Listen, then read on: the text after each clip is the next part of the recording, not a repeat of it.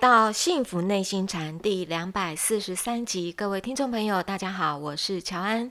与我们一起在线上的是黄庭禅创办人，也是钟岭山内心教育基金会董事长张庆祥张讲师。张讲师您好，乔安好，各位听众大家好。啊，感谢讲师您从上一集开始呢，就为我们讲了九德哦。为什么我们要学习九德？因为我们常常都讲说，我们呢要成为有德性的人。那我们要练习成为有德性的人，要怎么做起？怎么练习起呢？讲师您为我们解释这个九德，好像也让我们找到了这个练习的支点哦。那上一集呢，您跟我们讲宽而立，呃，平常什么时候应该宽和？那什么时候我们需要要严肃一点啊？那个宽而立。那么今天不知道讲师您要教导我们的是哪一种德性呢？嗯，好的，这个九德啊，可以说是。一个人他明不明理呀？啊，嗯，就是从这个九德上面呢来评量的。那我们教小孩也是希望把他教的明理，对不对？对。那首先父母要明理啦。这个父母没有九德，怎么教小孩九德？这个老师没有九德，怎么教小孩九德？是讲师你说的是，对不对？对。哦，所以父母呢，先把这个九德啊，先把它玩味道很熟悉哦。是。然后在教小孩的过程啊。我们教他一个东西，就要开始避开这个东西所产生的弊端了啊！举个简单的例子来讲，我们跟小孩子讲说，呃，不可以撒谎哦，要有信用，对不对？这个凡事呢一定要诚实。是。好哦，我们这样子教他，就凡事呢都讲信用。那他答应了同学的一个事情，同学有一天跟他说，今天下午我们下课，我们去打谁？好，你是不是哥们？答不答应？我是哥们，他就答应了，他答应了，答应了，可不可以改变呢？你就说要守信的话，那就不能改变啦，嗯，对不对？那什么时候要守信到底？什么时候其实是不必守信？哎，你要一并教他呀，对，他才会明理呀，是，对不对？是，那你要教他说，哦，这个不可以说谎，那有的时候是必须要说谎啊，对不对？这个比如说同学做了一件什么什么事情啊，哦，不方便说出他的缺点啊，那老师。或者是别人问说是不是这样，有没有这个事啊？哎，你顾左右而言他，不要说，对不对？哈，这不是等于在说谎吗？啊，但是什么时候我们必须诚实，什么时候可以说谎？这个要教他呀，教他他会了，他就会是明理的小孩，对他就会成为明理，不然就会哈，虽然是乖乖的，嗯，但是很死板。是，呃，这个很多人就说，哎呦，张讲师，你这怪怪的，怎么说可以撒谎呢？我没听过这种事情。对啊，你就是没听过这种事情，所以教出来小孩就笨笨的、乖乖的，是，对，是。哎，你看看这个一个治理国家的人呐，有很多事啊，他就不能明讲，他一个明讲，百姓就动荡，对不对？对。那他明明股市快崩盘了，对不对？他说这个非常稳定，一切都如常。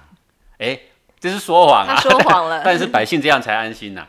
但是如果你风吹草动的说，各位百姓请注意。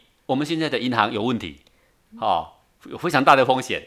你虽然是很老实啊，明天国家就被你搞垮了。对，所以有的时候要不要说谎？哎，有的时候要说谎。什么时候不能说谎？就千万不要说谎。对啊，所以讲是我们大人扪心自问一下，我们自己好像不是很明理的人哦，搞不清楚。该诚实没有诚实，该说谎没有说谎啊！你 你看这个是不是很麻烦？是啊，所以要请讲是这样。像上次您跟我们讲的宽而立，回去就在揣摩啊。哎，这个时候应该是宽和啊，这个时候应该怎么样？我还是揣摩不太到位哎。讲是这真的是需要练习，这个就是要慢慢练习。但是首先就是你要先知道说有这个道理，是，还有这个道理之后呢，你就不会这个畏首畏尾，动辄得咎啊。听说要宽大嘛，哎，现在跟他计较这个好像是不够宽大嘛，你就畏首畏尾啦，对不对？对，你就不知道什么时候应该计较到底啊。嗯，什么时候是完全可以让给他了？是，什么时候是一寸不让？是，对不对？是，而且讲我还有感觉到说，在每一个那个机会，就是当机立断的那个机会，要去选择，说我到底这个时候要用选择用宽还是用力？好像每个机会点出来的时候，我都要再去想一下，嗯嗯，到底用怎么样的态度才是？这个如果平常的时候有跟小孩子有充分的沟通，对不对？好。没事就是会聊起这些事情。那生活中、报纸上、电视上每天都有不断的题材，对那，这个题材我们就可以拿出来跟小孩讨论，是是对不对？是是，对对那他就会进步了嘛。嗯，好，今天我们讲九德的第二德啊，第二德柔而立，柔而立。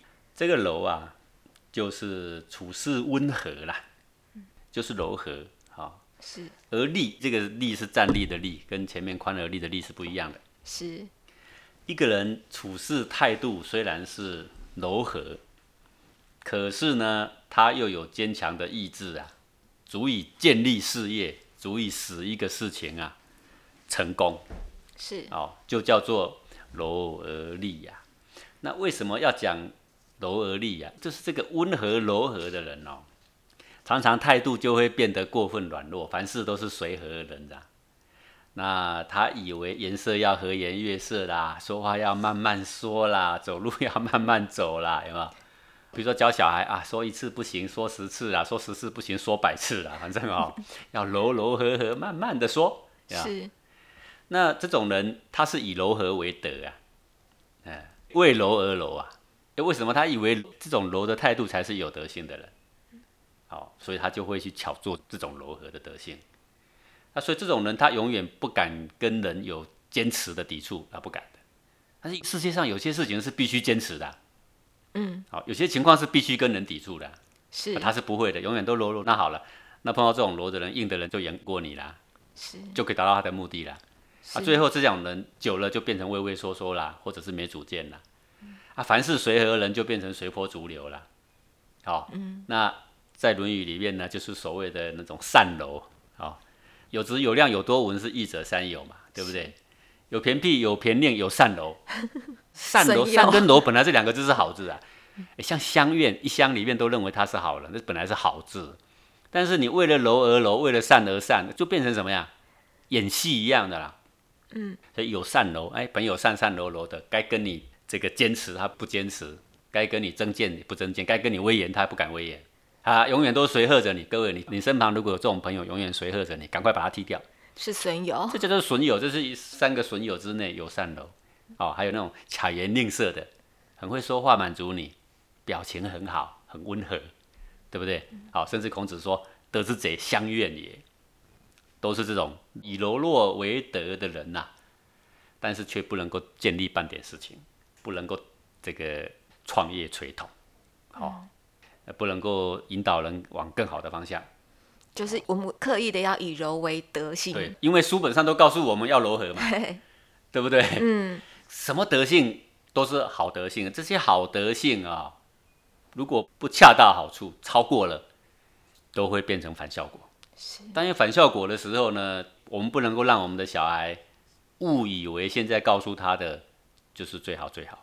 啊，比如说温良恭俭让好了，温和的人、善良的人、恭敬的人、节俭的人、会退让的人，温良恭俭让应该够好了吧？很好，但是温良恭俭让，如果你一直以为温和，一直退让，那就会像马英九那样了。那个就是温良恭俭让的代表了，不足以立事，立不起来。在群魔乱舞的过程里面，他没有办法建立一个拨乱反正的效果，哎，他就做不出来，最后他被淹没了。就是因为他少了力嘛，这都立不起来嘛，立不起来柔是柔啦，凉也是凉的啦，温也是温的啦，立不起事情来嘛，嗯，对不对？那这种人一个人生活是可以，如果要带领大多数的人呐、那怎么行呢？是那就不行了，就是说没有魄力嘛。所以只有温柔不能称为是德。一个温柔当然是好事，但是该坚持的时候，你必须舍弃温和，改用严肃坚持的态度，这样能够刚柔相济，才会成为一个德。对，所以我们要告诉小孩子就是说啊，要温温和和的啊。那你要告诉他什么时候要改变这个态度，哎，这个要顺便教他哦，是哎，要、不然的话呢，他就会被误导啦。是我曾经看过这样的一个小影片呢，就是有一个小孩在便利商店里面当店员，个子高大，胖胖的，力气也很大。结果呢，从这个店门口呢就跑进来一个人，他要抢劫，并且拿着一把刀，哦，挥来挥去的，然后呢架着他的脖子，只是像喝醉酒一样。那个进来的人个子并不大，但是这个店员个子很高，可是这个店员很温和。嗯后来这个挥刀的人呢，就把刀子呢从他的背上砍一刀，砍一刀他这个人因为很胖很壮，可能肉很多啊，事情也不大，就他也没有回手，他也没有夺刀，还在跟他温温和和的、很乖巧的在那边跟他讲话。那个人呢，又砍他一刀，从脖子砍下去，人就倒下来。哦啊，我想这个小孩就是说从小到大都是温和了，说人不应该打架，但是什么时候可以打架？哎，这个父母要不要教？嗯，像这个时候不能打架，什么时候能打架？嗯，不知道什么时候我应该可以反击，不晓得。对呀，你什么时候可以动手动脚？你没有教他，对，你只是教他不能动手动脚，他的刀子都已经砍在你身上了，对，已经一刀了。你这个时候你也不逃，还在摆温和，这个温和可以称为德吗？没有，这个温和损他一条命，那怎么叫做德呢？对不对？德者生也呀。你要教一个小孩，没有把他教活，你把他教乖了，乖有时候跟笨是同义词啊，乖没有用，要教明理。好，所以柔要能够立啊。比如说这个，我们举个例子来，比如说舜，他侍奉他的父亲呐，百依百顺哦。但是他的父亲一直要害死他，他的弟弟也要一直害死他。我们就举个例吧，比如说驯兽师，那个老虎是很威武的，很凶猛。那你对他你要柔柔的，因为你硬碰硬，你只会把他的力气、把他的暴怒之气惹出来啊。你对他是温温柔柔的，就不让他有发怒的这个机会。哎，可是他却有办法把这个兽教的百依百顺，那不就是方法了吗？不是柔而能够立吗？嗯，对不对？而柔而不是跟着他走啊。虽然是柔，但是我们有坚强的意志在这里面，不断的正在教育他。说这个顺对他的父亲是很孝顺、很柔，但是都没有让他的父亲得逞。好，并且呢。你可以从一些事情上面看到他有独立见解，他能够这个把事情做好。比如说，他这个不告而娶呀，好，这尧呢要把他两个女儿嫁给他吗？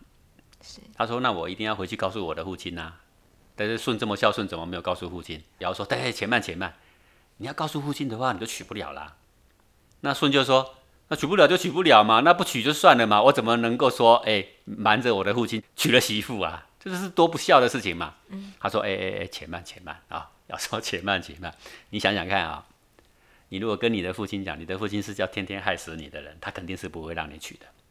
他不让你娶呢，你就没老婆；你没老婆呢，你就断了后了。你断了后呢，不孝有善，无后为大，对不对？嗯，说最不孝的事情，哎，不是表面上听不听话的问题而已啊。最大的不孝是什么呢？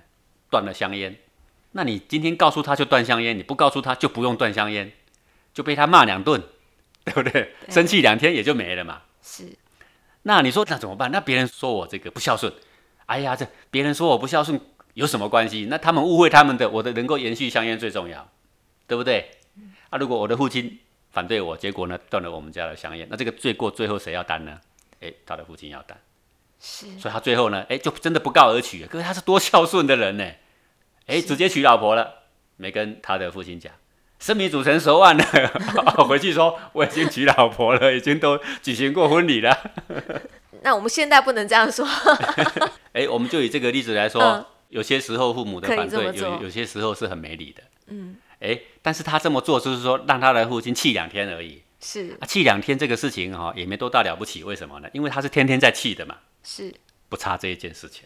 是，对不对？是。啊，当然了，如果你父亲身体很不好哦，病危状态，千万不要再气他哦，这个是不一样的哦。好，OK，所以这个大顺，我们举个例子啦，就是说他弑父自柔，而事事都能够自立。你看他后来尧把天下让他去统领，治理的风调雨顺，国泰民安呐，对不对？是。所以柔啊，柔归柔，不能做一个没有魄力、没有主见的人呐。是。好，那我们再举一个反向的例子，比如说现代的人的这种教育。现在的教育，父母对小孩的教育很柔吧？很柔，一点都不敢跟他说大话，不敢跟他说硬话，对不对？啊，一点不敢违逆他的意思，都以小孩子为小皇帝，对不对？爱的那个小孩不论怎么样闹，怎么样闹，父母总是这样啊，慢条斯理的啊，轻声细语的，够爱小孩了吧？对。但是你这个柔呢，并无法让这个小孩适应社会，对不对？你无法让小孩知道社会的实际情况，你养成他的骄纵的个性。你让你的小孩出去的时候，这边碰壁那边碰壁，他就发现哇，我的父母害了我。他完全没有让我适应状况。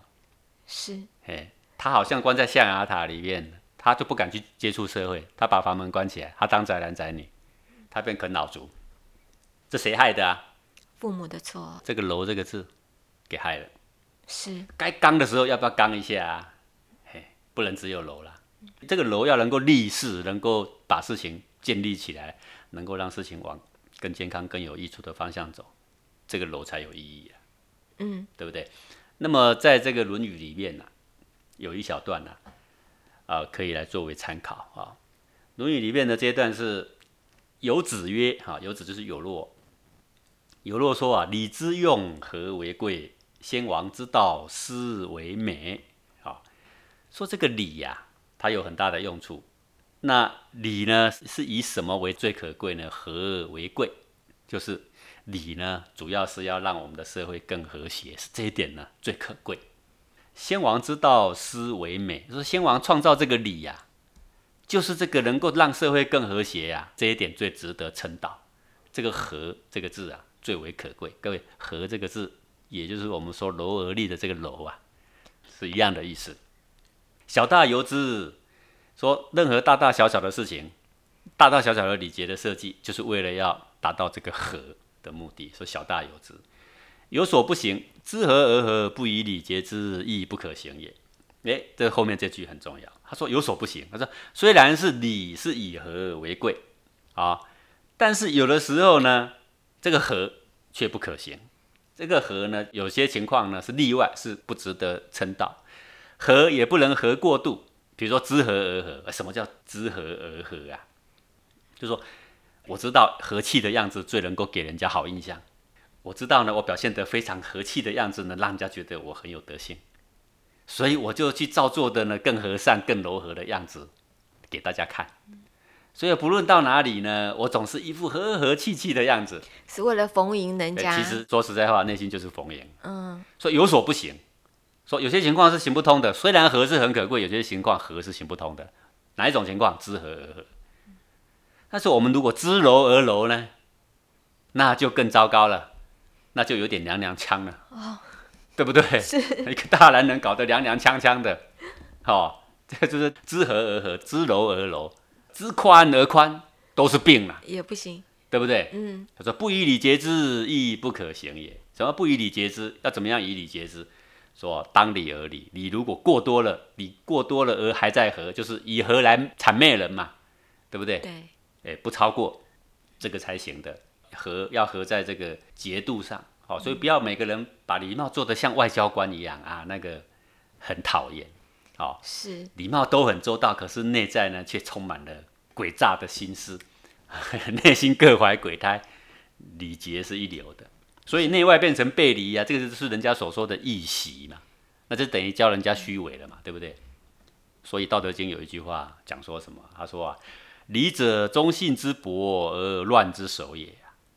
说如果你没有发自内心呐、你只是在外面巧示这个礼啊，来赢得人家认为你很有德性，这叫做忠信之薄而乱之首也。你的忠信，你的内心的本质已经少到了最极点了啊，这是整个祸乱的开始啊。这个就是知和而和不可行的地方。所以他说：“你知用，和为贵。”哎，这个以和为贵，但是有所不行，还是有一个例外情况是不可行的啊、如果知和而和，不以礼节之，亦不可行也，这也是行不通的。好，那知和而和啊，就变成什么善柔，是变成什么巧言令色，是变成相悦。是所以柔要能够立，柔要能够得到长远，让一个人的品格、心性能够得到自立，能够建立，对工业也能够建立，对事业能够建立，对人能够有真正的好处，不是在表现一个外表很柔和，以柔为德，以柔不足以成为德，柔而立才能够成为一个真正的德行。是柔而立。那讲师，我可不可以请教，就是说柔？假设我们的是讲的是态度温柔而坚定，可以叫做柔而立吗？这个因势利导嗯，就是所谓的柔嘛，哦，是不直接的抵触，是哦，和颜悦色，是这是都可以算是柔嘛。是呃，这个如果一点点事情就跟对方对抗，硬碰硬，好、那硬碰硬当然就会有一部分损伤了嘛。是那我们常常说，一个拳头如果打在石头上，当然手会很痛啊。但如果打在这个海绵上，哎，就不会受伤了嘛，对不对？是那所以我们劝人家说，待人处事呢，当然要柔和，柔和是给予人家的一种善意，主要是这样，不是知柔而柔，不是不是知知和而和，嗯，而是内心是怀着说，哦，原来他现在有一种误会，我站在他的立场想想，我们不必跟他生气，我们呢慢慢的跟他说明，和颜悦色的说明，啊，这个就是柔，这个也是和，好、这是嗯好事，不是坏事。是但是这个过程里面呢，我们是为了要让这个事情呢能够更好，让这个教育呢能够更正确，让小孩子呢能够更明理。是所以我们有时候用这个方式，但是你不能一辈子以柔为德，一定到最后呢就变成没有主见，变成是一个很好欺负的对象，畏畏缩缩，随波逐流。是啊，就是这个怎么判断？你虽然是柔，但是该要你来做中流砥柱、力挽狂澜的时候，你到底能不能站得出来？你那时候如果依然畏畏缩缩，那你是完全误解了柔而力的意思了。是，所以我们真的是为柔而柔的话，知柔而柔，那个感觉上又是一个表面功夫的感觉。我做的就只是外表，我要怎么样去把它做到是柔和的，让人家觉得舒服的。所以古人教一个人，他是把他教的这个很灵活啊，很灵活，就是它一变化很快。柔是常态，是对的。柔是常态，那我什么时候？要刚呢？该刚的机会来了，啪一下拍桌子都有可能的啊、是，该刚的时候就会很刚，该硬的时候会很硬，该柔的时候常态上是要柔。嗯，但是事情已经转变了，这个时候没有刚是不行的。嗯那你还柔吗？那就对有些时情况是不能柔的。就像刚刚讲是您举的那个例子，呃，在那个就是刚刚那位年轻人，呃，如果已经有人拿着刀抵着他了，常态当然他没有拿这个刀，我们当然就要是和颜悦色该刚就要。刚了，旁边看有什么东西可以拿可以砸的，全部都要砸砸上去啦。嗯，对，你要教小孩要把他教这样，就是为什么？因为这个时候，如果你不压制他，让他成就了他的杀人罪，第一个损伤你的性命，父母心疼；第二个，他杀人，他一辈子也毁了。是所以你那个楼害了两个人，真的，那看那个影片是很心痛，就是好人一个，你的块头长这么大，老天长这么大块头给你，你不是浪费了吗？嗯，对不对？是你块头这么大，你有能力压制它，你的旁边东西这么多，你有能力呢可以做一时的防御。嗯为什么你就温温柔柔的在那边看着他，甚至于那个情况是对方的刀子挥下来，他连抵抗都没有，一刀已经劈在他的肩上，你劈在他肩上，他还站在那里还没事哦。为什么？因为他的肉很厚啊。是哦，第二刀劈在脖子上，人就倒下，是不是损两条命？就是另外一个人生命也毁了。所以讲师，你说这是害了两就害了两个人呢、嗯，你即使是强力的去阻挡他，即使是到时候法官说，哎，你怎么折断他的腿，对不对？也可能判你判拘役、判关十个月，嗯，这都无所谓了。为什么？因为跟生命的价值来比，这些都叫做无所谓了。是这要教明白呀、对。那讲师还有一点点时间哦，您教教我们，比如说你刚刚在讲。的确，我觉得顺真的很不简单哦。那个爸爸对他那么的不好，一直要害他，可是他对爸爸是一直都是温柔的态度。可是他该坚定的时候，他也不要让爸爸真的把顺给害死哎、对他该逃的时候他会逃，他嗯该防备他有先布好防 备。对对这个很重要啊，很重要。对，那这样子我们怎么样去教育我的小孩，可以能够具备柔，然后什么时候他就知道自己要立呢？各位像我们刚刚这样讲，就是一个大原则。是，但是生活上是有很多变化的。对，那什么是好的教育题材呢？我觉得新闻媒体啊、电视媒体就是个好题材，嗯，对不对？你随时哎，今天有一个什么新闻，是来我们就拿下来跟小孩子讨论。是好，是是是你看看这样的人的一个个性，长远来说将会是好还是坏？哦，嗯，呃，将会出现一些什么问题？应该是怎么样的个性、什么态度会更好？那有些情况我们可以抓到一些，就是他不懂得权变，所以他受了伤害。那我们可以拿出来做教育啊，跟小孩子讨论。像这样情况，我们应该其实可以怎么做？对，我觉得现在的小朋友哦，尤其是小学或者是国中生，应该他们会比较搞不清楚的是说，我到底什么时候可以跟爸爸妈妈呃说实话，或者什么时候我可以说谎话。这个可能当然，你这样讲，爸爸妈妈当然都希望小孩 对对都说实话，但是实际上你要了解，我们的小孩常常对父母说谎，欸不要这样说，我自己国小国中，我觉得我也自己会跟？爸爸各位扪心妈妈说话。自问嘛，你对家长说谎的机会，那不是多得不得了吗？对。啊，对啊。但我们不鼓励小孩说谎，嗯，但是如果这个小谎能够让家庭更圆满，是好、是那这个小孩子明明今天就想去逛街，啊他就跟我们说他去图书馆，啊，这个无伤大雅啦。好、嗯无伤大雅。那我爸爸妈妈知道了，我要跟我的小孩说，哎，其实我知道你是跑去逛街。但但是我们自己也做父母，也要做一个明理的父母啦。当然，嗯我们不能让小孩每天逛街，但是偶尔逛街这也是应该的啦。嗯现在这个社会，你能够把他给宅在家里宅多久？那是不可能成功的啦，对，对不对？那你说你都不让你的小孩玩一下手机，呃，玩一下电脑，现在根本做不到啦。对，所以你要明理，你现在处在一个什么样的时代？是最好让你的小孩知道说你其实是蛮明理的，但是你是有原则的。那小孩子什么事情是愿意告诉你，可以告诉你。是哦，我想这个是比较明理的方式啦。是是是，谢谢哦，谢谢讲师，你又跟我们讲了，不是只有温柔就好。